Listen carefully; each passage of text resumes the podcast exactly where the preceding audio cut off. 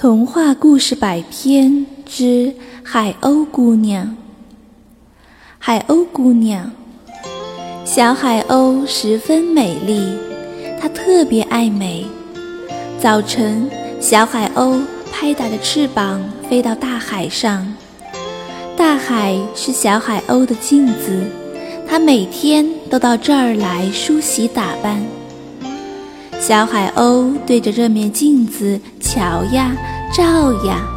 它一会儿扭动身躯，一会儿梳理羽毛，自以为是天底下最美的姑娘。正在小海鸥十分得意的时候，几句刺耳的话从海岸的岩石那儿飞过来：“臭美，臭美！”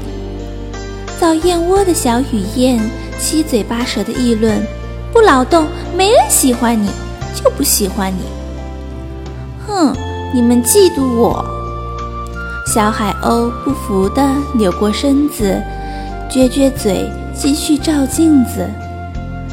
中午，小海鸥飞到海礁上，啄食岸边晾晒的鱼虾。突然，海燕过来说：“懒家伙，懒家伙，不许吃！”那是我们捕的鱼虾。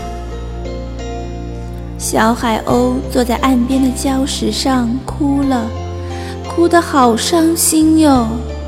镜子里的它一点儿也不美。大海妈妈对它说：“劳动是最高尚的美德，你为什么不和他们一起劳动呢？”小海鸥听了，点点头。后来，海鸟劳动者的队伍里又多了一只美丽的海鸟，它就是小海鸥。